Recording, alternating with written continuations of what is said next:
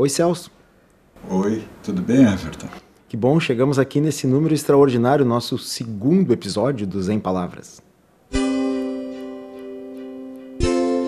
Quem diria que a gente ia chegar até aqui, né? A gente pensou que podia ser um só. Que bom! Não é mil ainda, nem cem, mas já é o segundo. Nós pretendemos chegar lá, né? Se tudo for bem, chegaremos lá. É isso aí. Mas, monge Seikako, olha só, o nosso podcast é sobre Zen Budismo. Mas tudo isso teve uma origem. E a origem é Buda. Quem foi Buda? Ou quem é Buda? É, vamos começar pela, pelo passado. Quem foi Buda? Buda, o nome do Buda era Siddhartha Gautama. E ele era de um clã da Índia que era da casta dos guerreiros. Ele era Kshatriya, chamado Kshatriya, né? casta dos guerreiros na Índia. E ele era filho de um rei uma localidade que chamava Capilavasto, né, que se chamava Sudodana. E o Buda nasceu, digamos assim, num berço de ouro. Ele era um príncipe destinado a ser sucessor do rei Sudodana. Só que ele não correspondeu ao que o seu pai queria que ele fosse, né? que era seu sucessor. E essa preocupação assim já, nasce, já tinha surgido por ocasião do próprio nascimento do Buda. O rei Sudodana, logo que o filho nasceu, né, ele consultou um oráculo, um adivinho, algo assim, que ele apresentou um quadro assim de duas opções que uma delas o, o pai do Buda não gostou, não, era o desejo dele, que era dele ser um santo. Então conta a lenda, né? Que ele foi criado assim, tipo de um filhinho de papai mimado, assim, né? Tinha tudo que ele queria, tinha luxos, tinha mulheres, prazeres e tudo mais, e que o rei mantinha o, o, o Siddhartha Gautama constantemente distraído, ocupado e, e fechado dentro do palácio. Uhum. Inclusive, ele não queria que o filho visse os problemas do mundo. Né? Exatamente, não queria que visse os problemas do mundo. E eu me esqueci de dizer um, um, acontecimento também importante, uhum. que é o, a respeito do nascimento do Buda. Né? Tem toda uma lenda né, que a mãe do Buda chamava Rainha Maia, que a mãe do Buda teve um sonho com um elefante com seis presas de marfim, entrava no corpo dela é, e ela ficou grávida.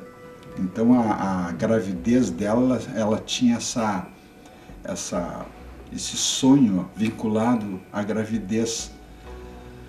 E quando o Buda nasceu, né, ela faleceu logo em seguida. Ele ficou uma, uma criança que não tinha mãe, foi criado por uma, uma tia. E era uma criança assim, uh, que era especial, né? era uma pessoa muito introspectiva, muito atenta também, era um, uma pessoa que tinha uma marca especial. Né? E foi educado, né? certamente dentro daquela educação chátria, da casta militar. Hum. Então o Buda conta-se assim que ele se destacava, por exemplo, em, em lutas, em, em, atirar a flecha no alvo e, e, enfim que ele era uma pessoa assim excepcionalmente dotada mesmo em termos militares de vocação parecia o, o rei Sudodana ficava felicíssimo né quando o Buda participava daqueles torneios, daquelas atividades todas e se destacava, né? Até então o jovem Siddhartha, né? Era o jovem Siddhartha. Então é, a, a história do Buda conta que ele tinha assim quando, tinha um talento para essas coisas, ele se destacava em tudo que ele fazia. Ele era considerado assim, uma pessoa brilhante, né? fazia tudo da melhor maneira possível, era um, uma pessoa assim extraordinária. E o fato é esse que conta a história que o, o Buda foi criado dentro daquele castelo, né, que não, não tinha quase que contato com o mundo, que o pai dele procurava que ele não visse as coisas que aconteciam no mundo e no seu reino, por preocupação com o que o Buda poderia, eh, vamos dizer assim, talvez se tornar um santo, querer ajudar aquelas pessoas, né? Mas que o Buda um dia começou a sair, né? Começou a sair, parece que o rei Sudodana mandou fazer um, uma limpeza geral na cidade, deixar tudo bonito e tal, para ele dar uma olhada e não ficar com nenhum pensamento que na nossa linguagem atual, né, a gente poderia chamar assim, que ele não tivesse nenhum pensamento deprimente, assim, né, que Sim. deixasse ele deprimido, né, angustiado, qualquer coisa desse tipo. Mas que o Buda saiu lá e a primeira vez ele já viu um, um velho doente, né, e que ele pergunta para o escudeiro dele, que chamava Xanda, o que, que é aquilo ali? E aí ele disse, ah, aquilo ali é um velho, doente, e isso aí é o destino nosso. Todos nós vamos ficar velhos, todos nós vamos ficar doentes, a gente um dia vai morrer. Opa!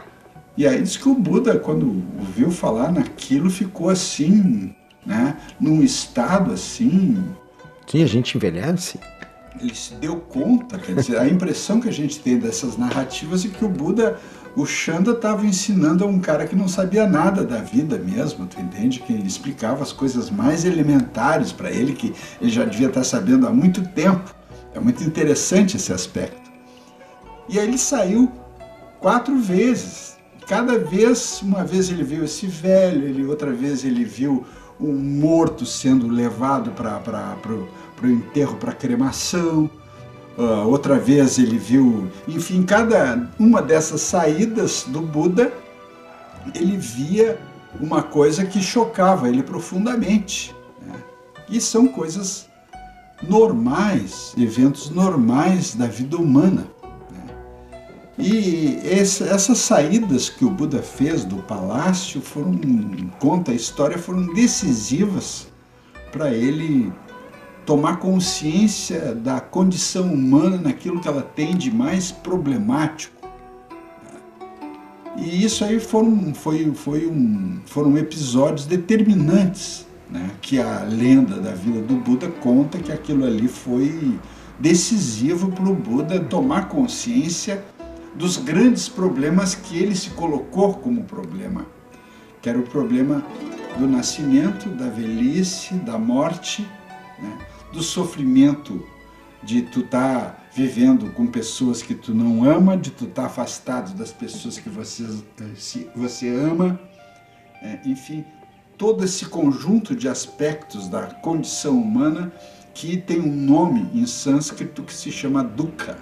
Uhum. Tá? O que quer dizer dukkha? É um termo que os eruditos budistas consideram atualmente que a gente não deve traduzir porque não tem uma tradução adequada. Por si, o significado dele é diferente das traduções que nós damos, que nas nossas palavras da nossa cultura não tem a mesma significação que tem no contexto da cultura indiana. Tá um problema de linguagem e de comunicação que nós vamos abordar em episódios futuros aqui dos Em Palavras. Perfeito. Ah, Aliás, é uma das questões mais importantes do budismo, é a questão da comunicação e da linguagem. Né? Uhum. É um dos focos fundamentais do budismo. Tá certo. Mas Celso, se alguém quiser assistir algum documentário, ler algum livro, tem alguma que tu possa recomendar?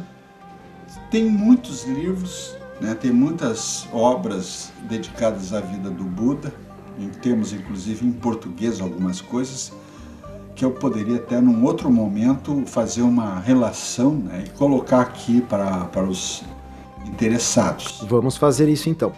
Eu gostaria de salientar assim, a importância da gente ter o conhecimento da biografia do Buda, porque a biografia do Buda, de uma certa maneira, ela torna muito compreensível assim a própria natureza dessa personalidade extraordinária, única, talvez que a humanidade tenha produzido, que é essa figura do Buda. Então, a partir desses aspectos, quais os pontos tu ainda acha necessário e importante ressaltar do Buda? Em função da importância que tem o conhecimento da, da biografia do Buda, tanto em termos de uma pessoa que quer ter um pouco só de cultura geral e saber a esse respeito, como uma pessoa que está interessada no budismo e conhecer o budismo e ter uma relação mais aprofundada né, com práticas budistas, etc.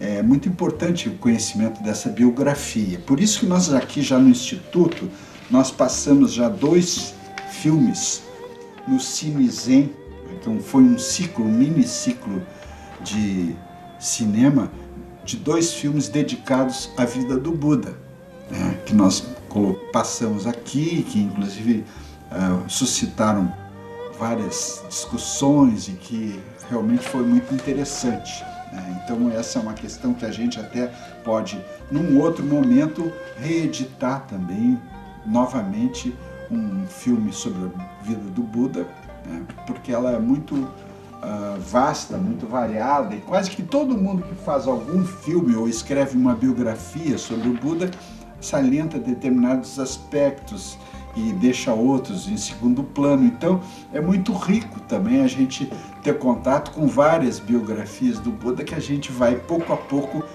percebendo melhor a complexidade toda dessa figura notável. Hum. Né? Então fala para os nossos companheiros ou para nossa sanga virtual aqui, quais foram os dois filmes que foram rodados no Cinezen? Foi uh, The Life of Buddha, tá? que é um filme com a duração de 50 minutos, que é de 2007. É um documental, documentário narrativo que teve como diretor Krishnaman Vatanana Rong. Acho que é um um asiático, né? E que foi uma coprodução da BBC Discovery Channel. Né? E o outro foi The Buddha, The, Story of Siddhartha, né? Um, também um livro sobre um filme sobre a direção de David Grubin, né? E nessas duas sessões aqui eu fiz uns comentários a respeito né, dos filmes e os participantes também perguntaram, foi bem interessante. Tá certo. Celso, olha só, nós vamos ter que continuar falando na vida do Buda, que é muito longa, a gente falou apenas no início, mas vai ter que ser num outro episódio. Uma coisa que eu falei agora há pouco tempo foi um termo que na verdade eu nem sei se existe, eu, eu brinquei chamando de sanga virtual. Mas cada vez que aqui no nosso podcast nós falarmos uma palavra nova, pelo menos que não seja do conhecimento de quem não participa ainda do budismo, a gente vai procurar explicar. Então eu gostaria que tu explicasse para os nossos ouvintes o que é sanga. Bom, sanga a gente pode dizer que é a comunidade budista, né? É, são as pessoas que praticam os ensinamentos do Buda, que convivem entre si e conservam esses ensinamentos. Né? Então isso é chamado de sanga. Nós temos aqui no Rio Grande do Sul, Sanga é um riachinho pequenininho. né? Eu até já fiz uma vez um poema que usava, fazia esse trocadilho entre a Sanga Riacho e a Sanga, que é a comunidade budista. Né? Tá certo. Uma hora tu nos conta. Como eu já expliquei aqui no primeiro episódio, o Celso Marques, o monge Seikaku, além de budista, ele é ambientalista, filósofo, poeta concreto, e mais algumas coisas, né, Celso? Na próxima a gente faz violeiro, enfim, músico, toca alguns instrumentos. Canta também? Um pouco. É. Tá bom. Então tá, muito obrigado, foi um prazer estar contigo aqui mais uma vez. Foi um prazer também. Esperamos a próxima semana.